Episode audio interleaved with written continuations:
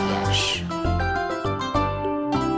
Olá, eu sou a Rosário Ribeiro e sou contadora de histórias. Eu trabalhava num escritório, só que não era bem isso que eu queria. E quando eu olhava para os meus filhos lá em casa, que eram da vossa idade, eu sentia que tinha de fazer algo mais.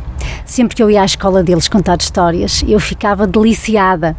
Então decidi ser contadora de histórias. E hoje trago-vos uma história que é de uma escritora galega que se chama Paula Carvalheira que também é contadora de histórias. E a história se chama-se Chico. Chico era o rato da lua e querem saber porquê?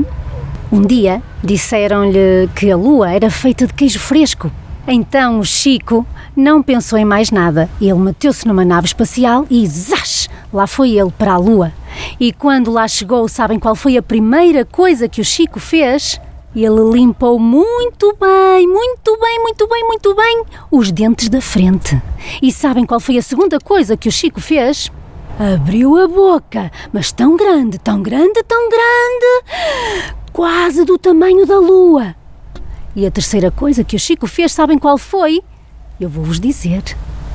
Ele cravou os dentes na lua. E sabem qual foi a quarta coisa que o Chico fez?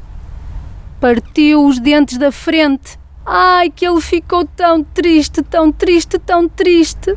Ele pensava na sua terra. Ele sentou-se lá na lua, a olhar para a terra, a olhar tão tristemente, a pensar nas montanhas, nos vales, nos rios, nos ratos, seus amigos, tantas saudades que ele tinha deles. Até nos gatos ele pensava que corriam tanto, tanto, tanto atrás dele. O Chico era um rato valente. Era, era. Mas naquele momento, uma lagriminha muito pequenina começou a escorrer pela sua face. Mas a lua, a lua, era carinhosa e estava em quarto crescente e ela começou a balançar de um lado para o outro, de um lado para o outro, até que o Chico abraçou-se a ela, adormeceu e sorriu.